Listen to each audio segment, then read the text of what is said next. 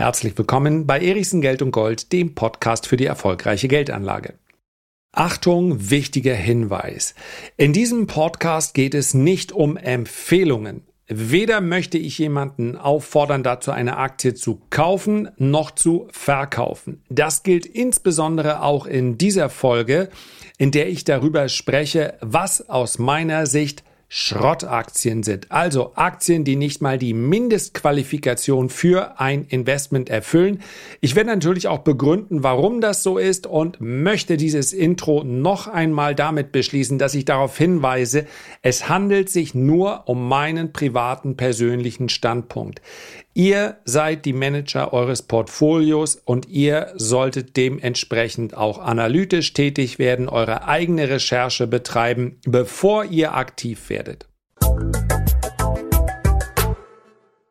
So, heute wird es mal ein bisschen deftiger und es wird auch ziemlich konkret. Der Begriff Schrottaktien, der taucht natürlich in keinem Börsenlexikon auf. Es ist aber für mich einer, den ich praktisch ja, seit Anbeginn meiner Börsenkarriere in Anführungszeichen verwende.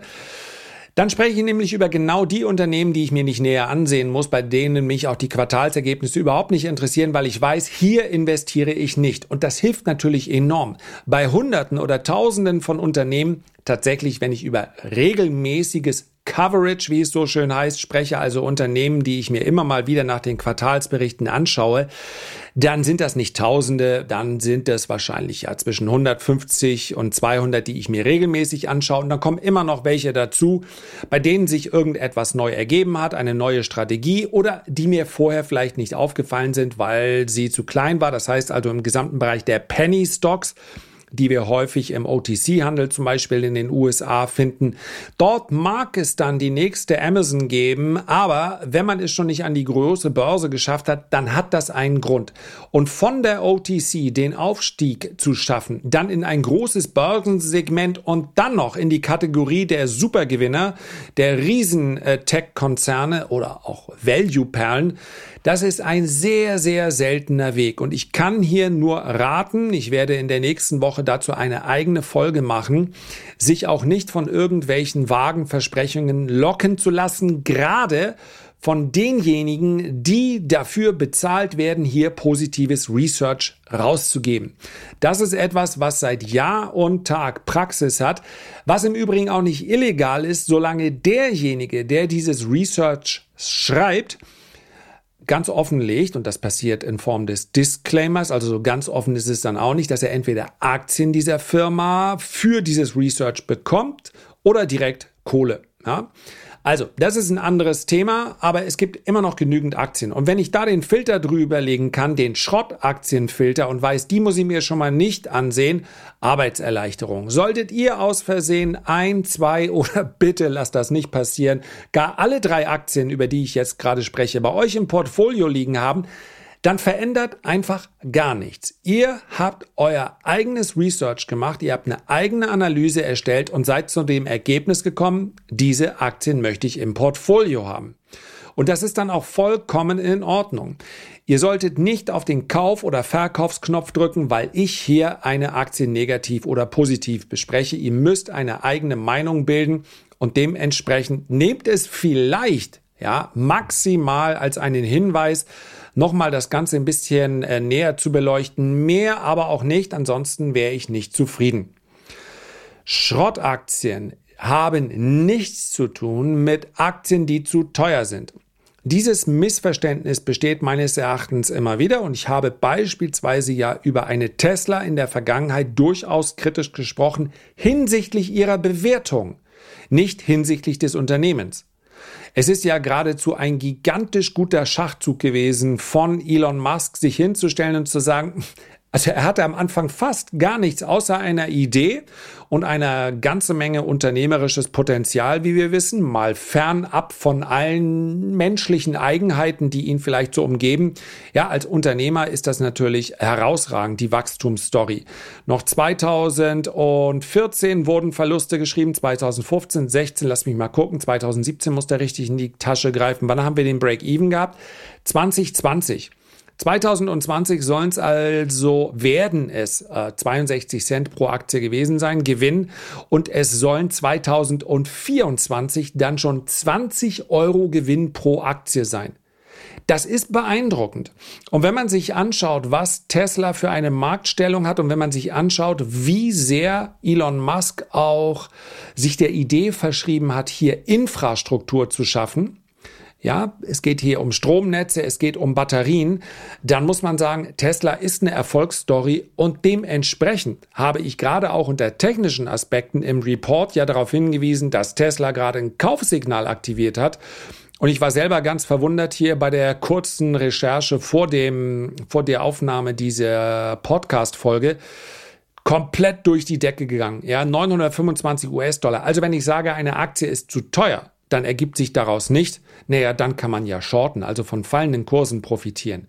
Für mich ist sie zu teuer unter Aspekten eines Investoren. Ich kann das einfach nicht übers Herz bringen. Ich kann die Aktie auf diesem Niveau nicht kaufen, weil natürlich ein schlechtes Quartal, eine schlechte Nachricht oder sogar zwei schlechte Quartale, auch sowas soll es in Unternehmensgeschichten schon mal gegeben haben, diese Aktie locker im Kurs halbieren kann. Da hilft dann vermutlich auch nicht äh, die Marketingabteilung persönlich, nämlich Elon Musks Twitter-Account. Das ist einfach für mich daher nicht möglich, dass Chance-Risiko-Verhältnis, insbesondere auch im Automobilsektor, ist für mich bei Tesla nicht gegeben.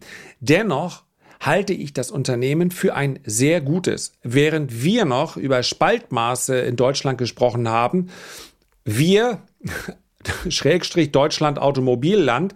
Ja, ihr könnt euch vielleicht daran erinnern, das ist noch gar nicht so lange her, als der ehemalige CEO von Mercedes gesagt hat, er ist froh, aus diesem Tesla-Investment rausgekommen zu sein und so weiter. Also Verarbeitungsproblem spricht kein Mensch mehr heute vor. Selbst wenn die Spaltmaße nicht perfekt sein sollten. Ich weiß es nicht. Links und rechts hat Tesla sie allesamt überholt und die Margen bei Tesla, das lässt sich glaube ich so heute sagen, oder der Margenvorsprung von Tesla, der erscheint nahezu uneinholbar für die großen Automobilhersteller. Wie gesagt, die Schätzungen für das Jahr 2023 liegen bei 15 Euro pro Aktie und da dann sprechen wir von einem Kurs-Cashflow-Verhältnis von knapp 37.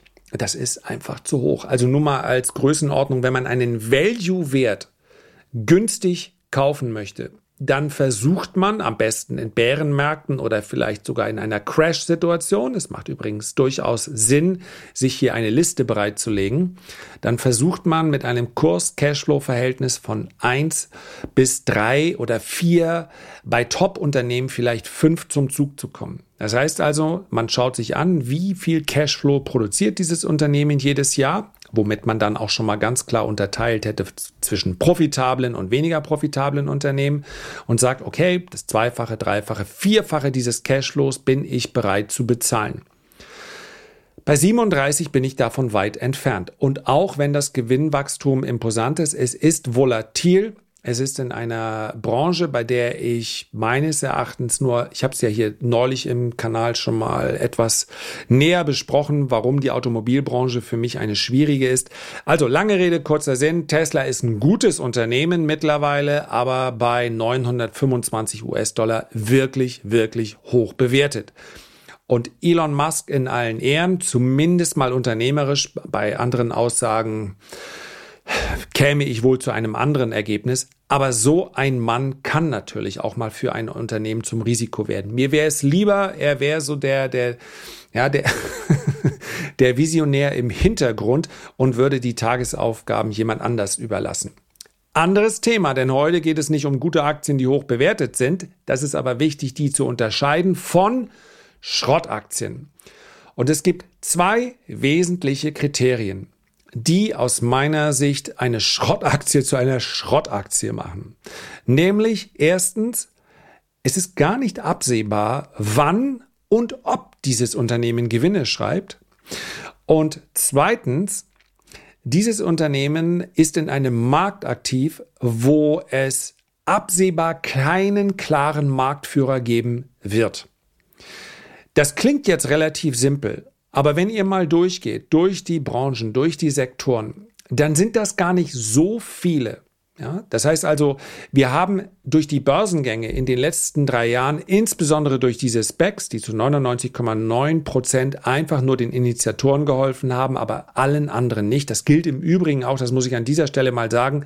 Oder ich beantworte eine Frage eines Lesers, der mir geschrieben hat. Das gilt auch für die Trump-Aktie. Man muss mal überlegen, was diese Trump-Aktie kostet, ohne auch nur einen IT-Techniker in der Hintergrund, zumindest mal äh, weiß ich nichts darüber, der irgendwie Infrastruktur aufbaut. Einfach nur, ich baue euch ein freies, unabhängiges soziales Netzwerk und dann ein paar Milliarden an der Börse. Ist das genial? Aus meiner Sicht ist es genial dämlich, wenn man sagt, das ist für mich ein langfristig sinnvolles Investment. Und davon gibt es ein paar. Und ich beginne mal mit einem, bei dem ich das mit der äh, größten, mit dem größten Confidence, also mit dem größten Vertrauen sagen kann, weil ich bei rund 65 Dollar gesagt habe, für mich ist das ein klarer Fall von 90 Prozent Kursverlust wahrscheinlich schon ziemlich bald. Also Kursziel unter 10 Dollar habe ich ausgegeben bei Nikola Motors. Da standen sie irgendwo zwischen 65 und 70 US-Dollar. Trevor Milton könnt ihr ja gern mal googeln.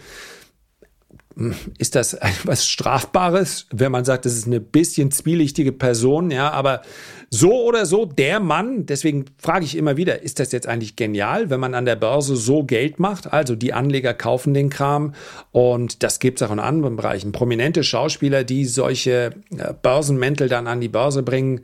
Ich glaube, bei Mark Wahlberg habe ich da auch gerade etwas gelesen. Dann richtig viele ihre Aktien kaufen. Völlig legal. Sie haben nie gesagt, sie würden die Dinger jahrelang behalten. Wie dem auch sei. Geld verdienen ist das eine, aber wer dafür sorgt, dass dieses Geld verdient wird, der hat dann meist den Schaden. Und wer Nikola Motors gekauft hat im äh, Sommer 2020, weil die Story so cool war und weil man sagt, LKW Elektroautos, aber hallo, wenn das nicht läuft, kann schon sein. Bisher ist es nicht gelaufen und mein Kursziel von unter 10 Dollar wurde auch keine zwei Jahre später erreicht. Aktuell, wie so viele Risikowerte, ja, ich nehme jetzt diese Podcast-Folge am vergangenen Donnerstag auf. Wir haben gerade neue Hochs gesehen im DAX. Ähm, ja, jetzt sehe ich gerade S&P 500 ist ins Minus gerutscht. Wir sind hier meines Erachtens an der Widerstandszone, ist aber ein anderes Thema. Was ich damit sagen wollte, viele Werte, auch Risikowerte, sind in den letzten Tagen durch die Decke gegangen haben sich zumindest sehr schön erholt. Solche technischen Reaktionen gibt es immer. Aber bei Nikola Motors aktuell 7,80 Dollar. Also, das wird mich doch wundern, wenn wir hier nicht Tiefs unterhalb von 4 Dollar machen. Warum? Sind Elektro-LKWs ähm, denn nichts, womit man Geld verdienen kann? Vielleicht wird man eines Tages damit Geld verdienen. Aber wann das sein wird, keine Ahnung. Der Wettbewerb in dieser Branche ist enorm hoch. Sollte Tesla morgen einen Elektro-Lkw hinstellen, ich erwarte es derzeit nicht, denn es gibt gute Gründe dafür, dass man sich im gewerblichen Bereich ein bisschen zurückhält.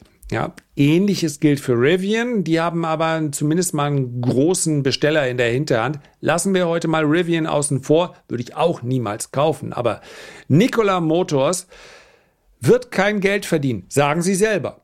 Zumindest nicht in dem äh, Zeitraum, in dem die Analysten hier tätig sind. Ja, aktuell ist es ein Verlust und ganz langsam im Laufe der Jahre soll der Verlust dann weiter äh, sinken. Mehr ist nicht drin. Mehr sagt auch keiner. Die aktuelle Marktkapitalisierung beträgt dann noch drei Milliarden. Ich kann euch gar nicht genau sagen, wie lange das Cash, also die Cash-Reserve halten äh, würde. Sie haben ja alle wir sind schlau gewesen, Kapitalerhöhungen zu machen. Ich kann hier daher auch kein Kurs-Cashflow-Verhältnis nennen, denn der Gewinn pro Aktie, der muss nicht positiv werden für den Cashflow, aber der Cashflow ist auch negativ. Man verbrennt also Geld, ja wie auch anders, wenn man kein Geld verdient. Und dann noch in einer Branche, in der es wirklich schwer ist, sich durchzusetzen. Von daher gehe ich davon aus, dass Nikola Motors irgendwann vielleicht das Glück hat, dass Teile von ihm übernommen werden, aber dann sicherlich nicht äh, mit einem Aufschlag. Und ansonsten brauchst du irgendwann eine Kapitalerhöhung. Ist ja logisch, ja. Wenn der, das Geld aufgebraucht ist, musst du eine Kapitalerhöhung machen. Und wer gibt denn so einem Unternehmen in so einer Marktphase frisches Geld? Das alles kann sich morgen ändern. Und dann macht vielleicht Nikola Motors eine Kapitalerhöhung, äh, ist 20 Prozent tiefer, kann alles sein. Meine Definition einer Schrottaktie. Also Marktführerschaft und sei es nur in einem Segment plus irgendwann wird Geld verdient. Diese beiden Kriterien sind nicht erfüllt. Das heißt also, das ist für mich eine uninvestierbare Aktie, eine Schrottaktie. Dann haben wir, ich arbeite mich mal langsam hoch in den Segmenten bis in den DAX rein. Dann haben wir Auto One Group. Heißen die eigentlich Auto? Wie nennen die sich eigentlich selber? Auto 1 Group oder Auto One Group? Kann ich ganz gerne, also auch hier muss man sagen, zu einem ganz hervorragenden Zeitpunkt an die Börse gekommen. Niemals nie würde in einer normalen Marktphase, wir haben aber nach der Ultra-Rallye im Jahr 2020 ähm, mit freundlicher Unterstützung der Fiskal- und der Notenbankpolitik, ja, sie waren schnell.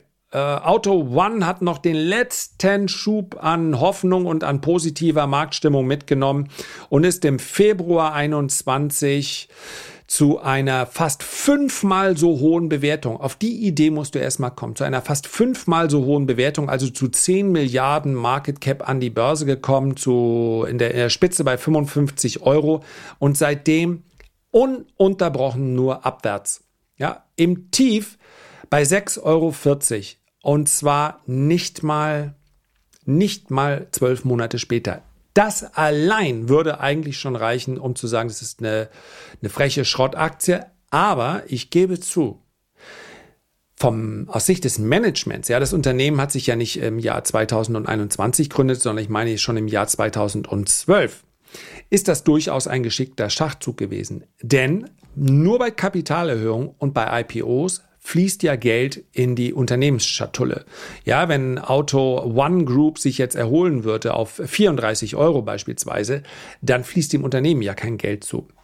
Das ist, äh, glaube ich, auch ein Missverständnis, welches vielleicht einige Anfänger an der Börse haben. Ja, der Kauf einer Aktie, dieser Kaufpreis, den zahle ich nicht dem Unternehmen, sondern dem Verkäufer. Nur beim IPO und bei einer Kapitalerhöhung fließt direkt Geld in die Unternehmensschatulle. Der Gebrauchtwagenmarkt.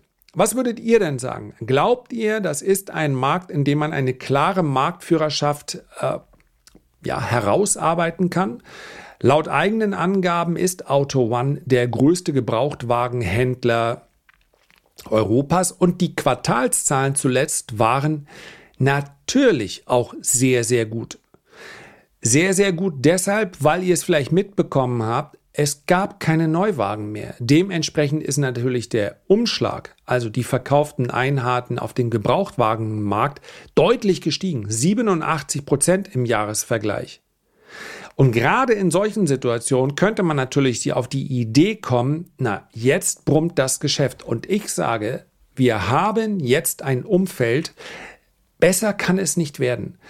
Diese, natürlich, die Lieferketten können noch angespannter werden, es können noch weniger Neuwagen äh, geliefert werden und, und, und. Das kann natürlich sein und da will ich nicht ausschließen, äh, dass dieser Gebrauchtwagenhändler davon weiter äh, profitieren wird. Aber allein die Tatsache, dass man das auf eine sehr, sehr beliebte, das erleben wir gleich auch noch beim nächsten Wert. Ja, wir machen das alles als Plattform und wir können das skalieren und so weiter.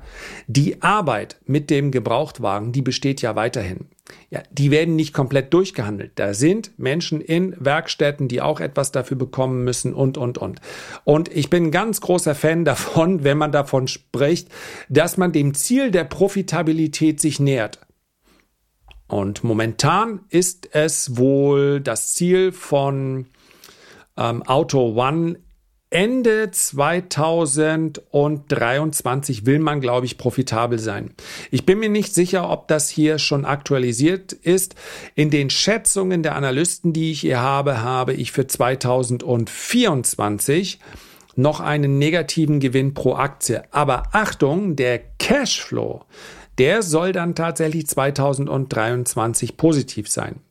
Und jetzt kann man sich natürlich fragen, ja, aber wie kann es denn dann eine Schrottaktie sein? Was waren die beiden Kriterien? Erstens, kann ich mir eine nicht unbedingt marktbeherrschende, aber sehr starke Marktstellung dieses Unternehmens vorstellen, ja oder nein? Das muss ich bei diesem Unternehmen mit Nein beantworten, weil ich einfach glaube, dass die, auch die Margen begrenzt sind. Das heißt, auch wenn man Markt Führer ist hinsichtlich der verkauften Einheiten, dann dürfte deshalb die Marge nicht steigern. Ja, denn das wird automatisch dann dazu führen, dass man, wenn man einfach sagt, wir packen jetzt auf jeden Gebrauchtwagen nochmal 10% drauf. Nie im Leben in diesem transparenten Markt kann man das durchsetzen. Das heißt, die Margen verbessern sich möglicherweise auf der, durch die mm, veränderte Kosten. Selbst da sehe ich aber nur begrenztes Potenzial. Und die zweite Frage war ja, wann ist es mit der Pro Profitabilität soweit? Und selbst wenn das, selbst wenn der Cashflow dann 2023 positiv sein sollte, dann sprechen wir nach aktuellen Schätzungen, Entschuldigung, 2023 behauptet keiner, die Analysten denken immer noch 2024, aber wie gesagt, vielleicht ist es auch ein Jahr früher. Ja, 2023 oder 2024. Wenn positiv, dann sprechen wir über ein Kurs-Cashflow-Verhältnis von 398. Und jetzt kann man natürlich sagen, ja, das wächst sich zurecht. Das kann durch sein, durchaus sein. Meine Annahme ist aber, ich kann nach wie vor nicht sehen, wann dieses Unternehmen profitabel wird. Denn ich kann das, was jetzt gerade in den letzten sechs Monaten, letzten zwölf Monaten auf dem Automobilmarkt passiert ist, und das ist meine persönliche Einschätzung. Wie immer beim Research und bei der Analyse spielt die natürlich im Fazit auch eine Rolle. Ich würde diese, dieses aktuelle Umfeld niemals so hochschreiben. Das erscheint mir vollkommen abwegig, ob nun Kurs Cashflow, ich habe ja gesagt, Bewertung ist nicht so entscheidend, also Kurs Cashflow Verhältnis von 398 ist nicht das Ausschlusskriterium. Ich sehe die Profitabilität einfach nicht. Und finally, darf ich glaube ich hier auch mit gutem Gewissen nennen, denn auch die Aktie habe ich mehr als 100 Prozent höher im Kurs. Ich habe sie noch nie positiv beschrieben, das darf man natürlich auch als Engstirnigkeit bezeichnen. Also hier ist die Wahrscheinlichkeit noch am größten, dass irgendjemand investiert ist. Delivery Hero. Und nochmal der wichtige Hinweis. Ich bin in keiner dieser drei Aktien jetzt auf der Short-Seite engagiert. Ja, so ein, gerade so ein technischer Squeeze, wie er gerade stattfindet, der kann länger anhalten, als der Shortseller Atem hat. Also, Darum geht es nicht um die Empfehlung, die Aktie jetzt zu verkaufen, um von fallenden Kursen zu profitieren kann bei Delivery Hero, wenn sich dieser Short Squeeze oder diese technische Gegenreaktion, nennen wir es mal so, wenn der sich weiter fortsetzt, kann das durchaus passieren. Ich habe aber in keiner der Aktien eine Position. Aber Delivery Hero erfüllt genau die Kriterien für eine Schrottaktie und zwar vom allerfeinsten. Wenn es mal einen fragmentierten Markt gibt, dann ist es wohl der für Essenslieferungen. Und mir ist es wirklich vollkommen egal, ob man sagt, wir machen das hier als Plattform oder wir machen das als Einzelunternehmen oder wir haben Filialen, spielt ja am Ende des Tages keine Rolle. Ja, mit Filialen hätte das ganze Konzept vermutlich es nie an die Börse geschafft, aber es gibt Just Eat gibt es noch, es gibt noch mehrere. Entweder durchläuft die ganze Branche einen Konsolidierungsprozess und ein Uber Eat fällt mir jetzt gerade noch ein. Ach, das soll ja das ganz große Ding werden. Uber Eat sieht man übrigens im europäischen Ausland relativ häufig. Marktführerschaft nahezu ausgeschlossen. Kriterium Nummer eins. Und wie ist es mit dem Gewinn? Naja, die Schätzungen sind weiter negativ. Wir sehen hier ein Wachstum, ja, das, der Verlust betrug 2021 4,47 Euro pro Aktie. Das sind übrigens alle Daten, die ich hier jetzt von OnVista nehme, nicht von Reuter. Also, falls etwas verkehrt ist, Quelle dieser Daten Gewinn pro Aktie und Cashflow äh, ist heute OnVista. Keine Empfehlung, ja, ich habe hier keinen Kooperationspartner, ich wollte es euch nur sagen, damit ihr es wisst, wenn ihr nachschauen wollt. 2022 5,83 Euro, Verlust natürlich, also Verlust nochmal gesteigert. Und jetzt kommt's. Und das ist etwas, was ich in der Vergangenheit auch schon, auch schon häufig gesehen habe. Die Prognosen, die sind besser. Waren sie im Übrigen aber auch schon mal 2021, dann kam Nö, nichts dazwischen, denn Covid war 2020. Da betrug der Verlust übrigens 7 Euro pro Aktie. 2023 Verlust von 3,34, 2024 soll der Verlust immer noch bei 1,70 liegen. Das heißt also, der positive Cashflow ist geplant ab 2024, was für mich dann auch irgendwo schon die wirklich ferne Zukunft ist. Ja, dann hätten wir ein Kurs-Cashflow-Verhältnis von 40. Das wird sich bis dahin wahrscheinlich ändern, weil der Kurs dann natürlich woanders notiert. Aber auch Delivery Hero, sorry. Und das geht ganz klar nicht gegen diejenigen, die diese Unternehmen an die Börse gebracht haben, ist für mich eine Schrottaktie. Diese Unternehmen, alle drei, die ich hier genannt habe, können nur in Hype-Phasen an die Börse kommen. Denn auch die lassen sich natürlich beraten. Und wenn die Stimmung nicht so gewesen wäre, dann hätte sich kein Unternehmen hier an die Börse getraut, weil man auch gewusst hätte, so wird das nichts, ja. Man kriegt ja dann in der Regel eine Beratung und es bringt ja auch nichts, wenn du an die Börse kommst. Das Ding will keiner haben und dann hast du eine extrem niedrige Marktkapitalisierung und eventuell dann natürlich auch Kapital in die Kassen gespült, für die du, für das du sehr viele Anteile abgegeben hast. Und von daher, wir haben es in anderen Branchen derzeit erlebt, gerade bei den vorbörslichen Beteiligungen krachen derzeit die Werte so nach unten. Klarna habe ich hier schon genannt, war mal mit dem Zehnfachen des aktuellen Kurses bewertet. Mittlerweile sind es nur noch 6 Milliarden. Das ist alles etwas, was wir auch an der Börse sehen werden. Übrigens völlig unabhängig davon, wie lange dieser Bärenmarkt noch dauert. Ich glaube, dass für diese Unternehmen, für den Erfolg dieser Unternehmen an der Börse es ganz wesentlich auch eine extrem gute Stimmung, eine Risk-On-Stimmung braucht. Und die erwarte ich in absehbarer Zeit nicht. Das waren meine Kriterien für Schrottaktien. Vielleicht klingt Schrottaktien ein bisschen harsh, aber ich dachte als Überschrift, naja, Titel, die ich nicht kaufen würde, klingt doch auch irgendwie langweilig, oder? Herzlichen Dank für deine Aufmerksamkeit. Ich freue mich, wenn wir uns beim nächsten Mal gesund und munter wiederhören. Bis dahin alles Gute, dein Lars. Música